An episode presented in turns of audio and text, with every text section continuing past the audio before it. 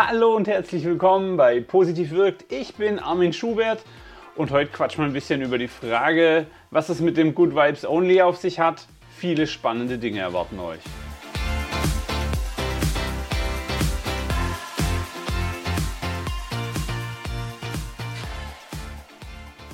So, herzlich willkommen. Schön, dass ihr wieder dabei seid. Äh, Folge 31. Ja, grobe Überschrift: Good Vibes Only.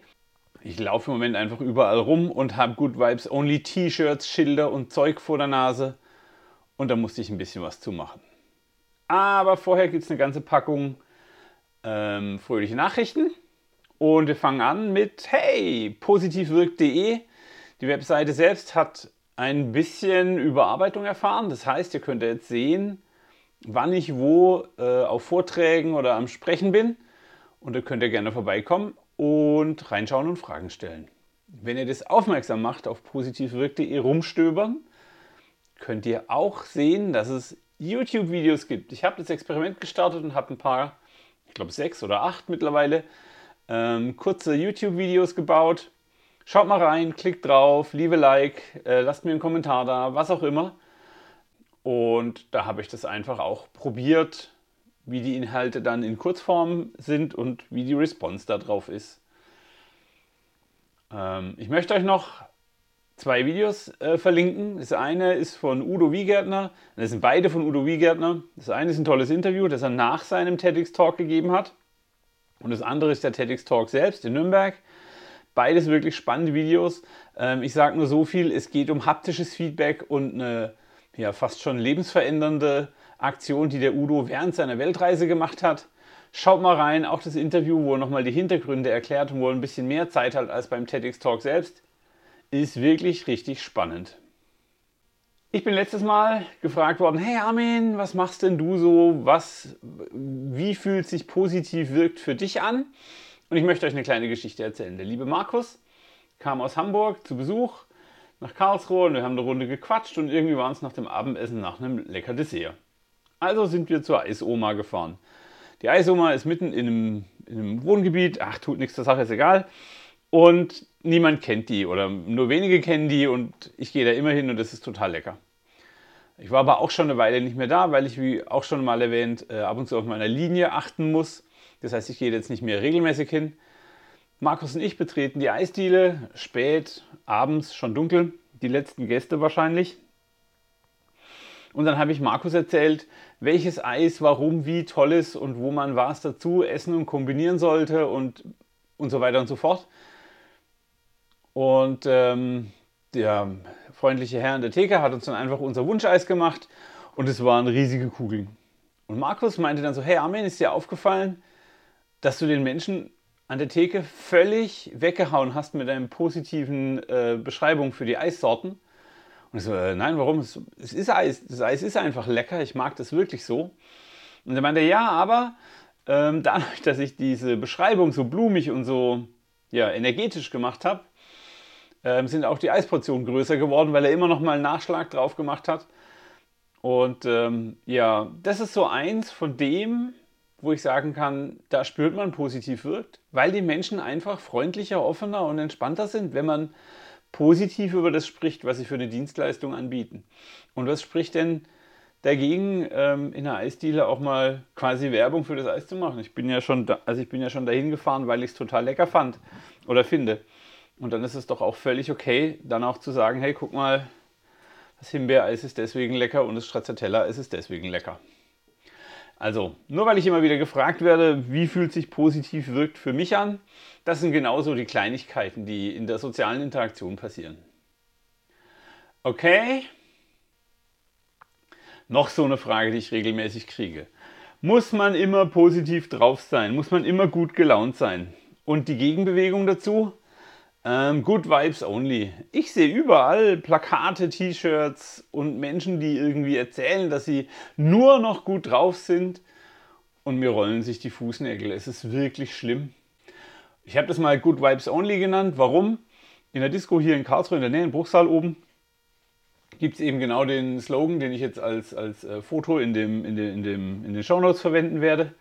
Ähm, Good Vibes Only, schön beleuchtet, ist ein cooles Graffiti Und es strengt mich an.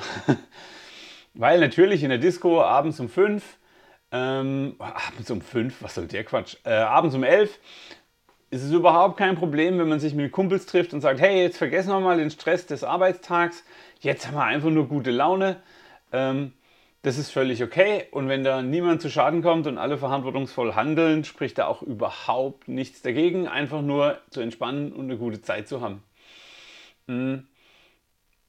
Ich habe so ein Problem mit dem Only da hinten, weil damit ist es nicht mehr realistisch, damit ist es sehr eingeschränkt, sondern nur noch Fokus auf die positiven Dinge. Und jetzt sagt ihr, naja, das macht ja keiner. Ähm, naja, es gibt diesen Trend zu den ähm, Lucky Girl Syndrome. Und je mehr Videos ich davon gucke, umso mehr schauert es mir, umso mehr Angst habe ich um diese Mädels, weil die tatsächlich in diesem Good Vibes Only State sind. Und ich weiß, dass es Menschen gibt, die sich Dinge beim Universum bestellen. Und wenn ich gut drauf bin, dann bin ich sozialer, dann bin ich konnektierbarer. Das ist völlig okay. Und das kann ich auch bewusst einsetzen. Aber dieses Only ist halt wirklich gefährlich, weil mir dann der Bezug zur Realität fehlt. Hm. Ich bin in einer guten Laune kreativer, ich habe mehr Ideen, ich bin flexibler. Ähm, das heißt, auch auf einen, Arbeits, auf einen Arbeitskontext bezogen kann es Sinn machen, sich ein Fenster zu nehmen, wo man einfach mal nur positiv denkt. Also das ist dieses Spiel, was man immer spielt mit äh, Aber-Formulierung und Und-Formulierung. Und sind positiv und sind im Lösungsraum, aber sind negativ und äh, äh, töten quasi neue Ideen. Da ist es total sinnvoll, mit einem Good Vibe zu arbeiten, an manchen Stellen nach Absprache. Und auch ist klar, wenn ich gerade zum Beispiel in der Disco, wenn ich flirten will, naja, keiner geht gerne äh, einen Drink mit einem Menschen trinken, der irgendwie schlecht drauf ist, der grummelt und nur die Probleme sieht. Da ist natürlich Lachen, Lächeln und ähm, ähm, ein bisschen positive Haltung einfach von Vorteil. Und ganz nebenbei nimmt es einen Haufen Stress. Das waren jetzt ungefähr die Vorteile von Good Vibes Only. Die enden dann recht schnell, weil mh, hm, das, das für mich Realitätsverlust ist, habe ich schon gesagt. Aber man verpasst auch eine ganz wichtige Sache und das ist die Resilienz. Weil wir werden dadurch besser, dass wir Probleme überwinden. Wir schütten Erfolgshormon aus und wir schütten zwischenmenschliches Bindungshormon aus, wenn wir Probleme lösen. Wir wachsen zusammen als Mannschaft, als Team, als Familie. Und wenn ich mich immer nur auf die positiven Dinge konzentrieren würde, Good Vibes Only, dann verschenke ich diese Chance, dann kann ich daran nicht wachsen, weil ja immer alles gut ist. Ähm, und damit mache ich die komplette Resilienzgeschichte, setze ich außer Kraft. Ich habe hier eine Postkarte, auf der steht Schlauer durch Aua, ähm, weil genau darum geht es. Ja? Man muss ja mal was ausprobieren, dann kriegt man ein paar aufs Maul. Und das ist jetzt schon übertrieben gesprochen, dann klappt mal was nicht. Und dann lerne ich was, passe meine Vorgehensweise an und habe was gelernt und bin besser. Mit dem nächsten Problem kann ich kompetenter umgehen. Und dann habe ich Erfolge zu feiern. Und diese Erfolge triggern dann meine Selbstwirksamkeit. Leute, die hier im Podcast sind, wissen, was Selbstwirksamkeit ist. Das ist einfach das Gefühl, das wir empfinden, wenn wir was getan haben, was unserer Umgebung oder unseren Mitmenschen, unseren geliebten Personen hilft. Und wenn ich das alles ausblende, bin ich schon ganz nah an der toxischen Positivität, wo ich irgendwie übergriffig auf andere strahle, hey, du musst gut drauf sein, sei doch, hab doch mal gut Vibes, sei, lächel doch ähm, und derlei, was absolut nicht funktioniert. Und auch, auch da gibt es Studien, Lernen und neue Erfahrungen kann ich nicht sichern, also ich kann, ich kann neu gelerntes nicht stabil in mein Gehirn speichern, wenn ich nicht auch ab und zu mal negative Erfahrungen damit mache. Wenn wir also ein Fahrrad zum Beispiel reparieren zum ersten Mal, ist es okay, wenn ich in der Lage bin, das Vorderrad rauszuschrauben und es ist völlig okay, wenn ich es dann auch wieder reinkriege. Aber ich muss zu irgendeinem Punkt auch an Stellen kommen, wo ich nicht mehr weiter weiß. Denn damit knüpft das Wissen anders an. Das ist diese sogenannte 85-15. Was bedeutet, 85% meiner Erfahrungen sollten positiv sein und 15% sollten negativ sein. Damit kann ich sicherstellen, dass ich nicht unterfordert bin. Wenn alles immer positiv ist, bin ich unterfordert, dann reizt mich nichts, dann wird es langweilig und verliere Interesse. Ähm, deswegen ist diese 85-15 so wichtig. Und hm, ich treffe immer mehr Menschen, die irgendwie auf Sinnsuche sind, die also sagen, hey, ich habe Geld, ich habe Familie, ich habe ein Haus, alle gesund. Was kann ich Sinnvolles mit meinem Leben anfangen? Nicht, weil sie sich die Frage stellen müssen oder weil der Zwang von außen kommt, sondern weil der Wunsch nach Sinn in ihnen selbst wächst. Und auch da ist es doch cool zu sagen zu können, okay, ich nehme mir irgendein Problem vor, und es kann wirklich irgendeines sein, und arbeite daran. Dazu muss ich das Problem aber akzeptieren.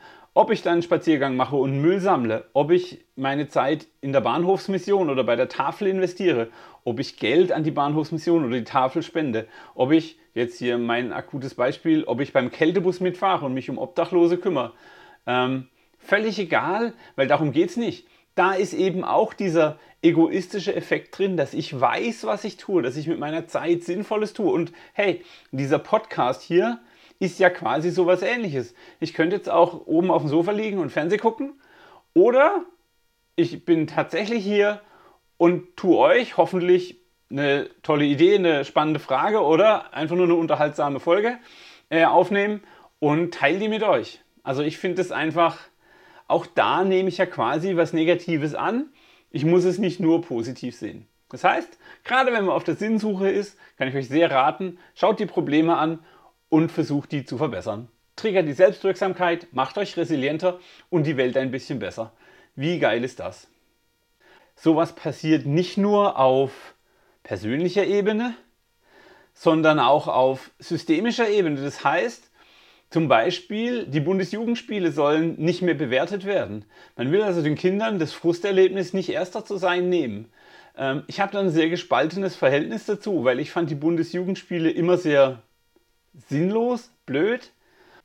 Und ganz ehrlich, mir war die Urkunde egal. Und ich verstehe den Teil, dass man Kinder davor beschützen will, dass sie sich dadurch irgendwie vom Sport wegtraumatisieren. Aber was mir eben auch überhaupt nicht gefällt, wäre, wenn die Kinder keine Chance mehr haben, eine Niederlage einzufangen. Weil ganz ehrlich, es ist mir egal, ob ich beim Felgaufschwung volle Punktzahl mache, aber das, die Erfahrung zu haben, nicht alles zu können oder einfach auch Leute zu haben, die Dinge viel besser können, das ist im Leben normal, das wird immer so sein. Das heißt, ich kann Kinder nicht auf Leben vorbereiten, indem ich ihnen diese Bewertungsmaßnahme, diese, diese relativen Eindrücke einfach raube. Und deshalb bin ich da sehr zwiegespalten, weil einerseits, naja gut, die Bundesjugendspiele sollen für Sport faszinieren und inspirieren, da bin ich dabei. Aber hey, da geht es um nichts. Und dann hoffe ich, dass man eine, eine, Situation schaffen kann, in der das für Kinder nicht traumatisch ist. Also, wenn die Bundesjugendspiele für Kinder traumatisch werden durch Mobbing oder durch den Wettbewerbsgedanken, dann ist das Problem woanders. Dann kann das Bundesjugendspielsystem nichts dafür. Ähm und ihr merkt schon, es geht mir auch darum, dass wir wieder Stolz empfinden können. Mhm. Weil wenn wir dann zum Beispiel bei den Bundesjugendspielen was gewonnen haben, irgendwas, wir waren Klassenschnellster oder was auch immer, finde ich es schon auch eine richtige Bewegung, dass jeder, dass der Schüler oder die Schülerin sagen kann, jawohl, ich habe es geschafft, ich habe keine Ahnung, was für eine Zeit gelaufen, ich habe die Kugel weitergestoßen als alle andere, ich habe äh, einen schöneren Felgaufschwung als alle anderen gemacht. Das finde ich total wichtig, weil auch dieses Stolz formulieren können ist eine wichtige Fähigkeit, die wir wieder lernen müssen. Ähm, warum das so ist, komme ich gleich zu in der zweiten Hälfte. Und ein ganz schönes Bild, finde ich, ist eine Geschichte von einem Bergführer oder von einem Kapitän. Ich hätte ein schlechtes Gefühl, wenn ich einen Bergführer hätte, der mich anseilen und der mein Leben retten soll, der mir aber zum Einstieg sagt, hey, ich war noch nie im Berg, theoretisch habe ich alles verstanden und all meine Knoten kann ich. Weil er hat keine Erfahrung. Und ich würde lieber einen Bergführer haben, der mir sagt, hey, zweimal war es schon echt knapp. Ich habe mir auch hier auch schon mal, keine Ahnung, den Arm gebrochen bei einer Rettungsaktion. Aber ich war schon im Sturm, ich war schon im Schnee, ich war schon im Eis und ich habe jedes Mal meine Gruppe runtergekriegt, auch wenn es manchmal echt haarig zur Sache ging. Ja, also diese Erfahrung wertschätzen. Ähm, in Japan gibt es dieses fantastische Kintsugi, wo Schalen oder Becher oder Teller, die runterfallen und zerbrechen, nicht weggeschmissen werden, sondern wo die repariert werden. Und man zeigt quasi die Reparaturnähte und betont die noch mit Goldbelag, sodass die Schale quasi mehr Erfahrung repräsentiert. Das finde ich total schön. Also das Wertschätzende, dass die Erfahrung, die ein Mensch oder die ein, ja, in dem Fall eine Schale, ein Teller mitbringt, auch was wert ist, eine Geschichte erzählen. Das finde ich total gut. Und ein ganz, ganz, ganz wichtiger Aspekt, den ich noch nicht, den ich jetzt nicht weiter vertiefen will, weil ich noch nicht lang genug drüber nachgedacht habe, ist dieses Good Vibes Only. Isoliert mich das dann von Menschen, die nicht gut drauf sind? Ändert es die Qualität meiner Beziehung, weil ich nicht mehr über ernste Themen reden will? Ähm, und dann fände ich das sehr, sehr schade, weil jede Freundschaft, jedes, jede Bekanntschaft in guten wie in schlechten Zeiten, ja, muss ja in, in dem einen Fall muss ich meiner Partnerin erzählen können, dass ich einen Erfolg hatte und sie muss mich supporten und im anderen Fall muss ich zu ihr gehen können und ein Problem teilen und dann versucht sie zumindest mir Hilfe anzubieten oder mir eben einfach nur eine, eine tröstende Schulter oder was auch immer zu schenken. Ähm, und wenn ich immer Good Vibes Only fahre, isoliere ich mich vielleicht. Und das ist dann was, was mich wirklich traurig stimmt. Und ich mache jetzt gleich noch ähm, zwei kurze Methoden, die ich immer sehr hilfreich finde in der Situation. Das eine ist, geht bewusst mit dem positiven Raum um. Also sagt ganz bewusst, jetzt ist Good Vibes Only und jetzt nicht mehr. Weil mehr Kreativität, mehr Sicherheit, kein Vergleich, kein Wettkampf. Das, man könnte also, und das tue ich immer wieder auf Konferenzen, einen Raum schaffen, in dem es für eine Stunde mal nur darum geht, positive Erfahrungen und Geschichten zu erzählen. Ohne Neid, ohne Vergleich, ohne Wettkampf. Ähm, und die Erfahrung zeigt, dass das den Menschen gut tut, die daran teilnehmen. Weil, weil wir endlich wieder über Positives sprechen. Ähm, und das andere finde ich schön, auch das von Udo Wiegärtner. Ähm, der hat in einem der Videos äh, eine Geschichte erzählt und seit ihm diese Geschichte passiert ist, schaut ins YouTube-Video, ich verlinke es auch hier, ähm, macht er einen positiven Freitag. Das heißt, er nimmt sich für den Freitag ganz bewusst vor, positiver zu sein, seine aktiv Danke zu sagen und so weiter und so fort. Und damit kriegt das Ding einen kontrollierten Fokus. Und nur damit wir klar sind, die negativen Dinge auszublenden, macht nicht positiver. Positiv ist erst der Umgang mit den negativen Dingen, weil jetzt bin ich im Handeln, jetzt kann ich Dinge gestalten. Und jetzt komme ich zur zweiten Hälfte. Ich habe überlegt, Good Vibes Only. Was passiert denn, wenn wir Only Good Vibes machen? Also, ich weiß, es ist eine sprachliche Feinheit, aber es einfach mal umzudrehen. Und der Gedanke hat sich so in meinem Kopf festgesetzt. Ich wollte diese Aufnahme eigentlich schon lange gemacht haben. Und dann saß ich in der Straßenbahn. Ähm, ich wollte Schuhe kaufen in Karlsruhe, bin in der Straßenbahn gefahren und es saßen vier junge Menschen bei mir drin, äh, Jungs, die offensichtlich alle KSC-Fans waren, haben irgendwelche Trikots und Schals um die, also trugen Trikots vom Verein und haben die ganze Fahrt darüber gemotzt, wie schlecht doch die Spieler beim KSC sind. Und am Anfang dachte ich, okay, was soll das? Also warum? Warum fährst du zu einem blöden Fußballspiel, wenn da eh nur Leute sind, die nicht Fußball spielen können in deinen Augen? Dann kannst du ja auch, keine Ahnung, in der gleichen Zeit den Garten jäten. Und dann gingen irgendwann die Themen aus in Bezug auf die schlechte KSC-Spielerschaft. Und dann drehte sich das Gespräch dahin, dass sie selbst alle Fußball spielen in irgendwelchen Mannschaften und auch da kein gutes Haar an irgendeinem Mitspieler, kein gutes Haar an irgendeinem Trainer. Alle Trainings sind blöd, alle Spielplätze sind blöd. Der ist zu nass, der ist zu trocken, der ist zu grün, der ist zu. Ich kenne mich mit Fußball nicht aus. Ich kann tatsächlich nicht beurteilen, ob das relevant ist, wie lang, das, wie lang und wie nass der Rasen ist, auf dem man spielt. Mag schon so sein. Hm, aber was für mich wirklich erschreckend war, ist, auch Dinge, die andere Leute vorbereitet haben, wie ein Training, wurden wirklich nur in dunkles Licht gestellt. Da war wirklich keine Hoffnung auf Besserung. Und was ich vorhin schon sagte, mit ähm, wenn wir es selbst in die Hand nehmen, da gab es auch überhaupt keine Initiative, jetzt zu sagen, hey, der Trainer da hat es wirklich nicht drauf, dem mache ich mal einen Vorschlag, wir sollten mal Übung ABC ausprobieren. Das wäre ja mitgestalten, das wäre Eigenverantwortung, das wäre Selbstführung. Ähm, aber nein, man sitzt da und wettert über alles und jeden und merkt gar nicht, dass man damit passiv irgendwie in der Ecke verharrt und gar nichts passiert. Und den finde ich ganz, ganz, ganz spannend, weil es irgendwie für mich Generation Selfie ist. Also meine Generation hat zum ersten Mal Handys ja, benutzt mm, und diese Kamera ist überall dabei. Und wenn wir eine Wanderung machen, also ich war jetzt gerade mit meiner wunderbaren Frau, ähm, sehr lange wandern, fast 20 Kilometer, und wir haben genau vier Fotos gemacht mit einem schönen Ausblick von dem tollen Restaurant, in dem wir waren, von unserem Ziel, da steht eine besondere Holzhütte und von der, von der Landkarte, wo man quasi die Übersichtsgrafik sieht von der Strecke. Und da ist mir dann eingefallen oder aufgefallen, dass wir in der Gruppe nicht teilen, dass es echt anstrengend war, dass wir vier Stunden lang oder nee, zweieinhalb Stunden lang geschwitzt haben, dass ich mir eine Blase gelaufen habe mit den neuen Schuhen, dass wir manchmal Orientierung gesucht haben und nur diese vier Selfie-Fotos sind halt nicht die ganze Wahrheit. Der Schweiß, die Tränen und all das gehört dazu. Und ähm, hier, Brené Brown in dem Buch Daring Greatly sagt halt ganz deutlich, hey, zeig deine Verletzlichkeiten, zeig die Schwäche, dadurch zeichnest du ein volles Bild und damit nimmt die Bedrohung von außen auch ab. Weil wenn ich sagen kann, hey, da habe ich eine schwache Fläche, dann kann mich niemand mehr damit provozieren, hey, hast du da etwa eine Schwäche, weil ich kann das offen zugeben, damit bin ich entspannt.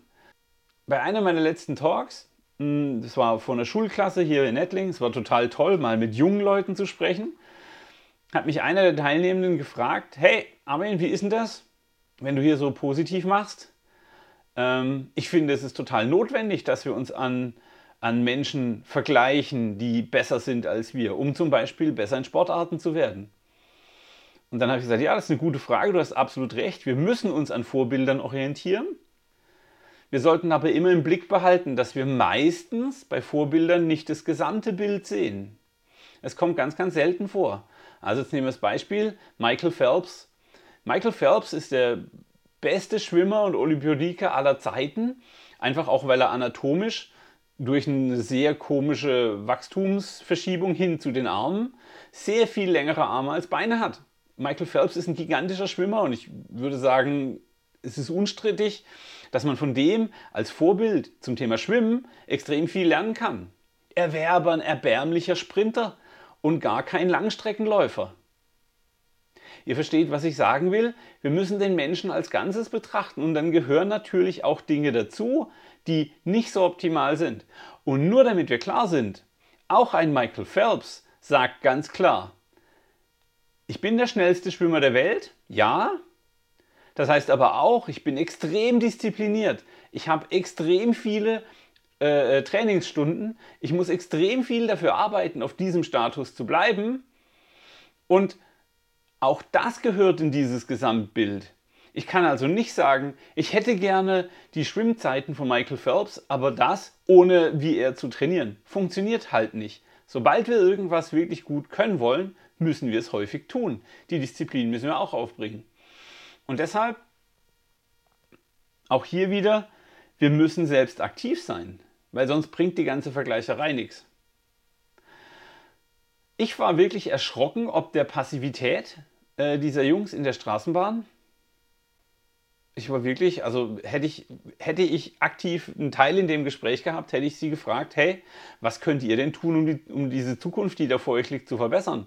Weil ihr sprecht eurer Zukunft jede Hoffnung ab.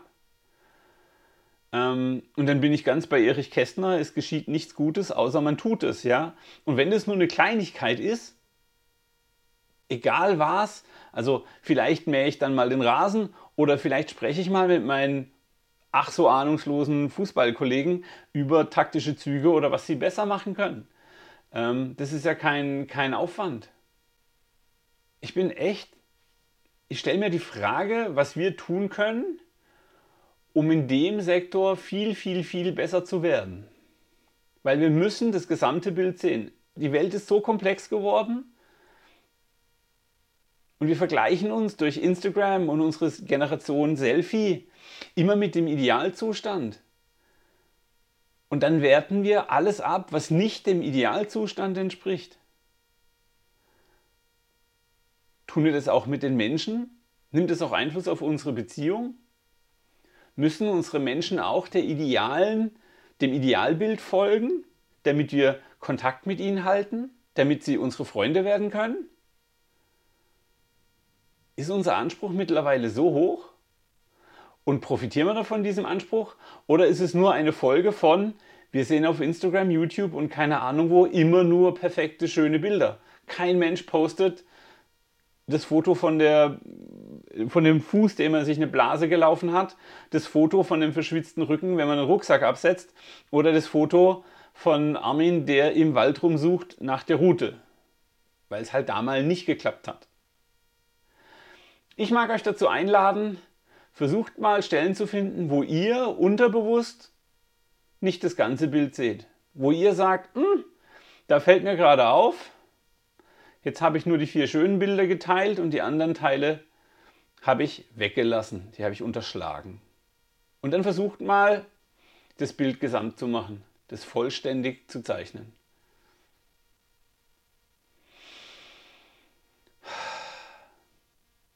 Ich danke euch fürs Zuhören. Ähm, mir ist das Thema super, super wichtig. Ich habe jetzt auch auf dieser Folge echt lange rumge äh, äh, und habe mir viele, viele Gedanken gemacht. Ähm, wenn ihr Fragen habt, wenn ich noch irgendwas tun kann, schickt mir bitte eine Mail, armin.positivwirk.de, schickt mir Sterne auf Spotify und Apple, ähm, geht auf positivwirk.de und schaut natürlich auch die Videos auf YouTube an. Ähm, ich komme wirklich gerne vorbei, um bei euch im Verein, um bei euch in der Schule oder bei euch in der Firma zu sprechen, um euch einen Impuls zu schenken rund um das Thema Positivität und wie gehe ich damit um. Ähm, und dann sage ich danke fürs Zuhören und äh, bis ganz bald.